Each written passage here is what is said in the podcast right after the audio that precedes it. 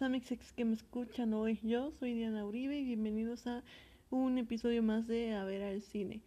Ay, por si no se habían dado cuenta, aparte de Spotify, ya, ya subí este podcast a las, a las plataformas de, de Google Podcast y Amazon Podcast.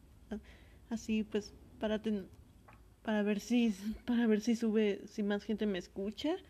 Bueno, nada más quería avisar. Y ¿Y de qué vamos a hablar hoy? Pues hoy, hoy quiero hablar también sobre algo muy especial. A lo mejor lo digo muy seguido, algo muy especial, pero es que para, para eso hice este podcast, para hablar sobre cosas especiales para mí. Y hoy quiero hablar sobre la que es mi serie favorita actualmente, que es Better Call Saul. Ya sé que en el episodio de Glee mencioné que, que Glee pues marcó mi vida y cómo la sigo viendo conforme voy creciendo, pero la cosa con Glee es que no puedo dejar de verla por el cariño que le tengo, aunque cada vez se va poniendo más mala. Pero con Better Call Saul no es así, no, para nada. Y tengo una historia curiosa con Better Call Saul, porque obviamente antes de verla, pues sí vi Breaking Bad. Y en, en Netflix y siempre que veía que a todos les encantaba y pues por curiosidad nada más ya la empecé a ver. Y en ese tiempo que la vi fue algo muy diferente para mí. Como cada capítulo siempre terminaba dejándote con ganas de ver si el siguiente, de ver el siguiente episodio, de ver qué pasaba y otro más para saber. Y después de Breaking Bad, hasta eso yo sí tardé un poco en ver Better Call Saul porque decía, ay, ya para qué. Ha de ser más de lo mismo. Y aparte como Breaking Bad a veces se ponía muy intensa, pues también decía, ay no, no quiero volver a estresarme otra vez. Y de hecho una vez estaba yo en la sala así viéndola y justo en la escena donde Jesse se iba a balasear con los otros dos, pero llega Walter White y lo salva ahí atropellando a los otros güeyes, no me había dado cuenta que mi papá estaba viéndola desde la cocina y me dice algo como, ¿qué estás viendo? Así sorprendido. Incluso mi mamá algunas veces la vio conmigo y me decía que estaba muy violenta y antes de mí mi hermana la comenzó a ver, pero la dejó porque me, me, me decía que estaba muy intensa y la estresaba. Y la neta yo sí la acabé, porque después de todo pues sí quería saber cómo terminaba. Después dije, ya, tengo suficiente de todo esto. Y por eso no me animé a ver Ver Causado enseguida, hasta ya un día que ya no sabía ni qué ver. Así que ya le di la oportunidad, una oportunidad por curiosidad. Y no, no, no, no exagero a decir que esta es una de las mejores sesiones que he tomado en mi vida, ver Better Call porque en serio creo que no hay serie que se le compare. Creo que Better Call es lo que he visto en una serie. Y ahora que ha comenzado la sexta y última temporada, puedo confirmarlo. Se ve que se viene algo muy grande, pero así de grande, pues muy feo, muy intenso que de verdad me da miedo saber cómo va a terminar todo, pero sí lo quiero ver, aunque me da miedo. y sé que va a ser algo trágico, algo muy, muy feo. Y con decir que en este segundo capítulo te lanzan un detalle que es clave para este. Pero es un detalle así que se ve en los primeros capítulos de la serie. Es un detalle del que probablemente ni te acordabas porque pensaste que no iba a ser relevante hasta que te lo traen de vuelta a la mesa aquí en esta última temporada. Y, o sea, Ver Call es una serie que está perfectamente escrita. No deja ni un cabo suelto, no hay episodios de relleno, no hay tramas inconclusas, todo se siente conectado y te fuerza a poner atención a todo. Muchos dicen que Better Call Saul vale la pena desde la tercera temporada en adelante porque las primeras dos temporadas son lentas y en parte es cierto de que es de que son lentas. Sí, su ritmo es muy diferente de la primera y la segunda con el resto de la serie. Y entiendo que pueda haber gente que por estas dos primeras temporadas ya no quieran seguir. Pero es que en serio, yo les digo, aguanten, aguanten. Vale la pena seguir con la serie.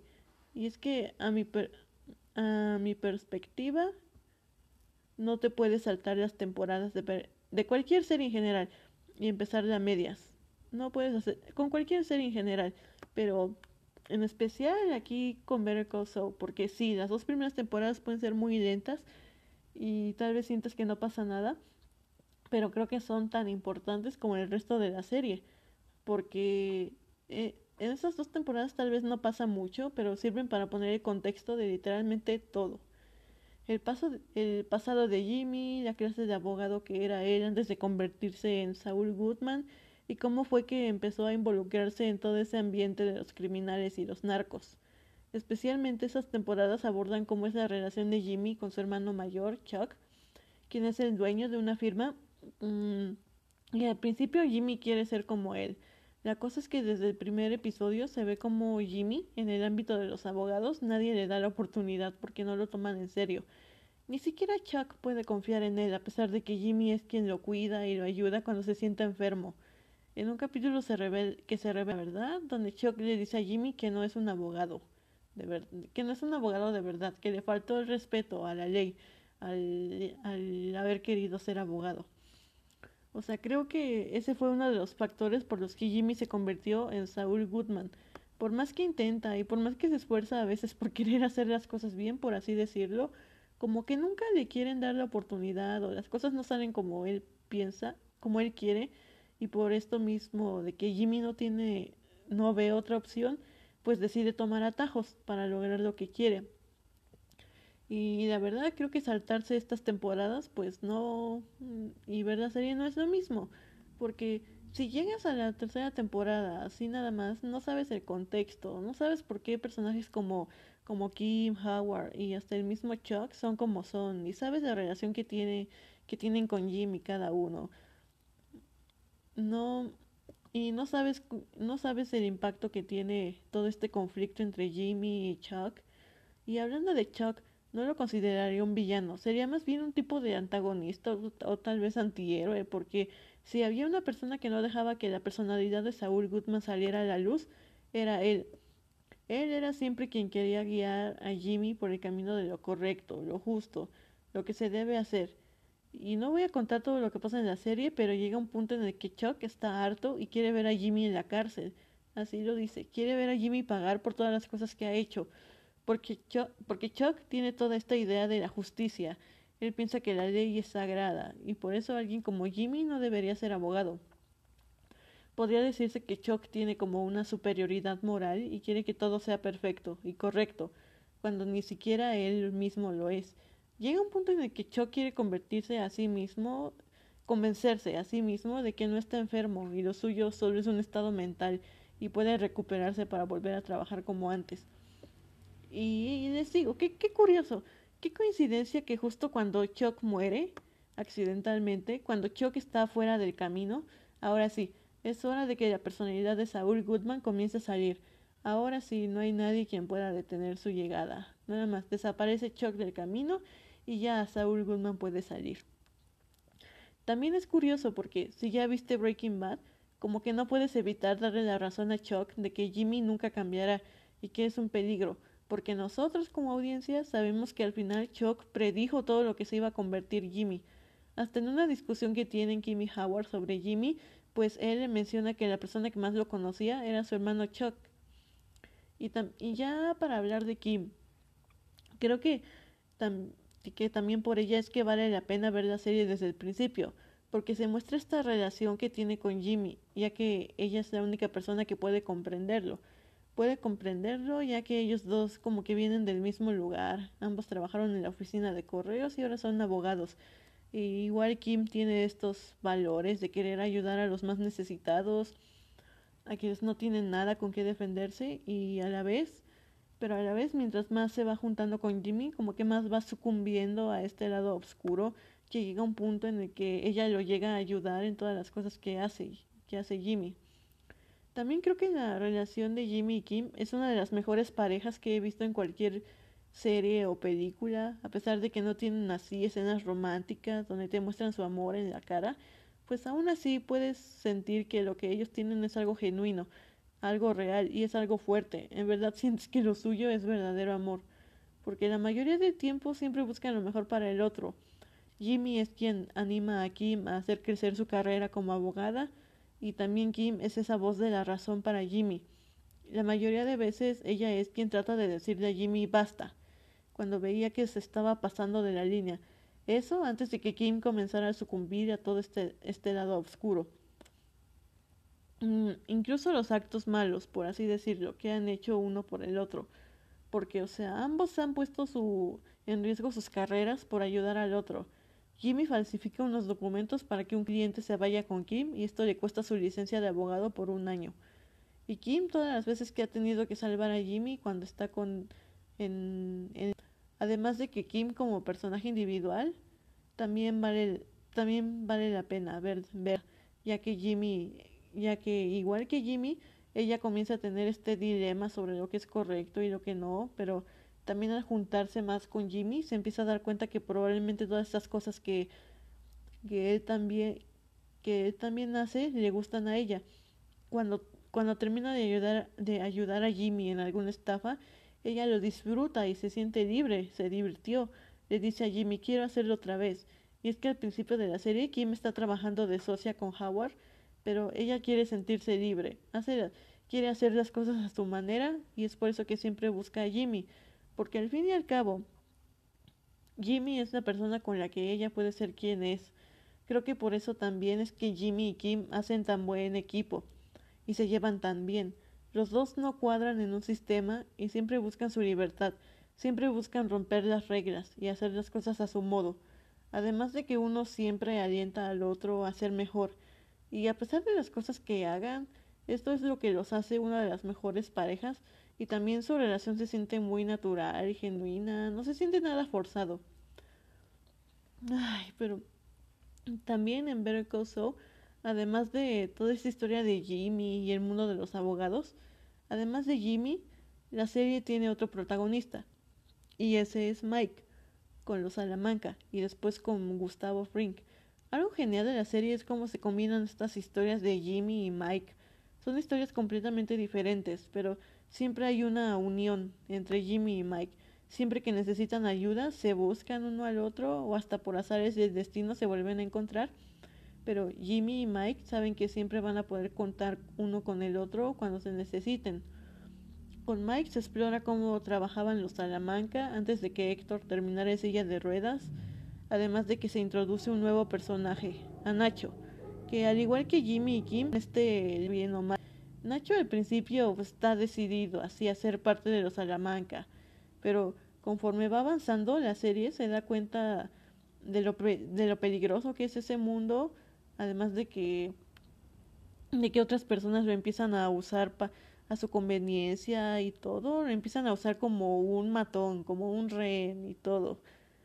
Además de que también su papá comienza a correr peligro por su culpa, lo tienen bajo amenaza de que de que Nacho siga con ellos o si no le van a afectar, van a matar a su papá, le van a hacer algo. Y también en la serie se muestra cómo era la relación entre Gustavo y Héctor, ya que claramente siempre tuvieron sus roces y se estuvieron jodiendo uno al otro antes de Breaking Bad. Incluso aquí vemos cómo es que Héctor acabó en coma. Y todo esto lo aprovechó Frink para dejarlo así, en silla de ruedas, sin poder hablar y quitárselo del camino. Como les digo, en esta serie, aunque no parezca, todo está conectado. Nada está ahí por error, ni hay capítulos de relleno o tramas inconclusas. De alguna forma, estas historias paralelas de Mike y Jimmy, al fin, al fin en la quinta temporada, se unen en una sola. Además de que en la, quinta temporada, el capítulo 8, creo, donde, donde Jimmy y Mike, por, por una serie de eventos desafortunados, así de mal, por un buen de cosas, terminan varados en el, en el desierto, ahí con una bolsa de dinero, así de con 7 millones de dólares, y ahora van a tener que pues que, que cruzar caminando todo el desierto mientras que también se están cuidando porque son perseguidos por otras por otra persona que, que trató de matar a Jimmy. Y ay, y este es uno del creo es el capítulo mejor calificado de toda la serie y es porque también es, este capítulo es muy diferente como es muy diferente a, a toda la serie porque la mayoría de la serie está toda esta historia de, de Jimmy, Kim, de todo, todo el mundo de los abogados. Y por un capítulo durante un capítulo como que salimos de este mundo y nos adentramos en el, en el peligro del desierto con Jimmy y Mike. Y, y también este capítulo, pues les digo, ayuda a reforzar esa, esa unión que Jimmy y Mike estaban, estaban desarrollando. Como que este suceso de todo, de todo lo que pasó en el desierto es lo que termina de sellar su amistad, es ahora lo que los tiene conectados. Y también hablando sobre este capítulo del desierto, también hay que hablar de, de Lalo Salamanca, porque no, no manches, porque... Ay, ¿qué, ¿qué decir de Lalo Salamanca? Creo, creo que es el mejor Salamanca de todos los Salamanca, porque, o sea, se, se siente que Lalo, se siente que Lalo es diferente, no es diferente a todos los Salamanca, porque, o sea, durante Breaking Bad y durante todo Better Call como que Gustavo Fring siempre ha sido quien trabaja por como por abajo, así siempre hace estrategia y lo piensa todo, lo tiene todo planeado, así. Y siempre como que juega sus cartas, guarda algunas, así y hace sus jugadas y todo. Y mientras que los Salamanca, si alguien se mete con ellos, así son bien atrabancados de que de que sí, vamos a matarlos, vamos a matarte y empiezan a balasearte. O sea, son muy... Es que no sé cómo muy decir, no sé cómo, cómo decirlo. Pues sí, son atrabancados de que se lanzan luego, luego a los golpes, a la agresividad, a, matar y todo. Son bien arrancados. Lalo. Lalo si le, si le hacen algo, o sea, no, mm, no se me, mm, no se lanza luego, si le haces algo, Lalo, no se lanza luego, luego a, a matarte, no te, no te dispara ahí luego, luego. Como que él, él es como un, de los Salamanca. Es, es otro Gustavo Fring, pero del lado de los Salamanca, porque el mm, Lalo igual, lo que tienen en común, Lalo y Fring, es que ellos, son más de estrategia como ya les dije, piensan sus jugadas, se toman su tiempo, lo tienen todo planeado, buscan que todo esté bien, perfecto, para que, y también como que ese factor sorpresa, o sea, buscan, mm, tratan de disimular, como, pues sí, o sea, son más de estrategia a comparación de todos los Salamanca. Además de que en esta última temporada, no, no sé qué vaya a pasar. No, no puedo decirles, no puedo decirles con toda seguridad de que qué va a pasar, porque también ya acaban de confirmar, ya se confirmó que Jesse y Walter van a, van a volver. Y unos podrían decir que a lo mejor va a ser un cameo como el de la temporada pasada con Hank. Pero es, y hasta es, lo escribí en Twitter, en Twitter, escribí un tweet sobre eso, de que para el marketing que el marketing que le hicieron a Walt, a Walt, al regreso de Walter y Jesse se me hace ese marketing se me hace demasiado para un para que termine siendo solo un cameo. O sea, algo me dice que que a la hora de que Walter y Jesse aparezcan como que van a tener mucha más relevancia de lo que mucha más relevancia de lo que pensábamos. Y la verdad no me puedo, no, no me puedo imaginar como qué podrían haber hecho antes de haber contratado a Saul Goodman. No sé, o sea, es lo que me pregunto, ¿cómo van a hacer para, para juntar a todos estos personajes y hacer que tenga sentido? Porque, pues, Mm, o sea, me hace preguntar de que cómo le van a hacer. O sea, ¿acaso Walter y Jesse ya habían habían interactuado con Saul Goodman, o sea, habían o sea, habían cruzado con él, o sea, ¿qué, qué pasó? No. Es lo que me pregunto, ¿qué pasó aquí? O sea, ¿cómo, cómo los van a juntar? Walter y Jesse. O sea, algo me dice, algo me dice que no, no anunciarían el regreso de Jesse y Walter si no fuera porque sí van a tener relevancia, van a tener peso en lo que va a pasar esta última temporada. Además de que el primer capítulo de esta temporada pues empieza, empieza diferente, o sea, ya ven que el resto de las temporadas siempre empiezan con, con un con las escenas en blanco y negro, que es la vida de Jimmy después de Saul Goodman. O sea, cuando mm, las escenas en blanco y negro son su vida ya después de que tuvo que huir por, por haberse involucrado con, con, Walter, con Walter White. El, el, primer capítulo de la sexta temporada empieza con que se, pues con que están limpiando su casa de Saul Goodman después de que de que ha desaparecido, se ha ido. Y no man, no manches, esa, esa casota que tenía Saul Goodman, no manches, o sea, no sé por qué no me sorprende. Vi, sí vivía como rico.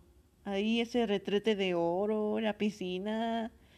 No manches, o sea, es, mi, mi mamá estaba conmigo cuando lo vi y ya mientras pasa, veíamos la casa, de, ella me decía algo como de que ah, es la casa de un narco o así. Pero pues ya cuando vimos la silueta de Saúl Goodman en la piscina dijimos, ¡ay, es la casa de Saúl! dije, no manches, ah, perro. y es raro porque entonces, ¿en qué momento vamos, en qué momento vamos a ver las escenas post Breaking Bad? O sea que, y en el póster promocional de, de esta temporada se ve ya a Jimmy post Breaking Bad que se está poniendo un saco rojo. O sea, ¿qué, qué va a pasar? O sea, mm, ¿a, poco, ¿a, poco, vamos a, vamos a ver todo lo post Breaking Bad? Va a ser ya hasta el final de la temporada. Ay, es que es mucho, siento que es mucho esperar, pero ya, ya, ya casi, ya. Ay, pero que me pregunto como, ¿qué puede pasar? Mm, puedo hacer una y mil teorías sobre todo lo que va a pasar este final de temporada. Pero muchas veces lo que pasa con el mundo, con Breaking Bad, con Better Call Saul, es que eso es muy impredecible. O sea, lo que les digo, la, la escritura perfecta de esta serie. O sea, es tan perfecta que hasta es impredecible. Mm, por más, a veces por más que lo intentes, por más que, que quieras analizar y así, como que siempre se te va un de, siempre se te puede ir un detalle que es igual de importante que todo lo que pensabas. Pero bueno, yo ay, la verdad, como ya les dije, tengo miedo. Tengo miedo de qué va a pasar en esta en el final de temporada tengo miedo de cómo va a terminar la serie. Tengo curiosidad de cómo van de cómo van a, usar de cómo van a introducir a Walter y Jesse para que todo que todo se conecte con Breaking Bad. Además de que el mismo Bob Odenkirk en una entrevista dijo algo como, como que después del final de Better Call Saul no volveremos a ver Breaking Bad de la misma forma. Ah, que pues entonces, y luego nos traen a Jesse y a Walter. Entonces ahí, ahí, se tiene, ahí tienen algo. O sea, sí, como, como que la serie, las, series está, las series cada vez están más cerca de chocar, de juntarse en una sola línea. Y también tengo, también tengo miedo de qué puede pasar con ciertos personajes todo el mundo tiene miedo de qué le puede pasar a Kim. Y, y también en esta temporada, al ver cómo Jimmy y Kim están así con este plan de querer, de querer joder a Howard, creo que hasta eso también me da miedo de qué le pueden hacer a Howard. Así. también me da miedo qué le pueden, qué le pueden hacer a Howard. Siento que hasta él que ya hasta él está en peligro, aunque no tiene nada que ver con el narcotráfico ni nada. siento que aún así, con el hecho de estar relacionado con Jimmy y Kim, ya está corriendo peligro. Así siento yo. Y el pobre Nacho, no manches. Ay, no. Mm, al principio pensaba que lo iban a dejar solo, pero sí, o sea, sí lo trataron, Fring y Mike sí lo trataron de ayudar, pero como... No, no, no, no lo... fingieron que lo iban a ayudar, pero como... Pero Fring ahí tiene otros planes, porque él, Fring nada más ve a Nacho como... como car... como car... carnada, como carne de cañón, no sé y cuando, cuando deje de servirle, ahí lo va a botar.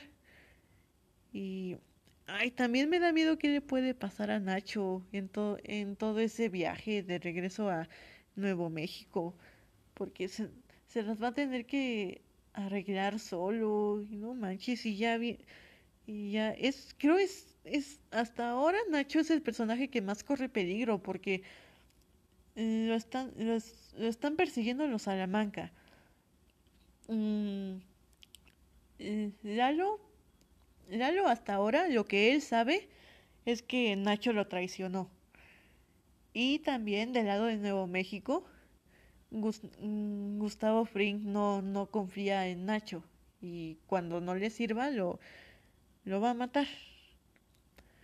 Ay, pero bueno, ya conforme vayan saliendo los capítulos, ya veremos cómo va esta serie. Pero no creo que se ponga mala. O sea, ya. Esta serie ya por excelencia es de lo mejor. Ya es por ya es excelencia. Todos vean ver, todos vean Better. No, no se van a arrepentir. O sea, que es la mejor serie, es la mejor serie al aire hasta ahora. Que es creo que sí es la mejor serie en la actualidad. Pero bueno, y hasta aquí mi, mi opinión. Yo soy Diana Uribe de A ver al cine. Pueden seguirme en TikTok, Letterboxd, Twitter e Instagram. Y también ya les dije, ya pueden escuchar, pueden escucharme en Spotify, Google Podcast, Anchor y Amazon Music. Sin nada más que decir, me despido. Bye.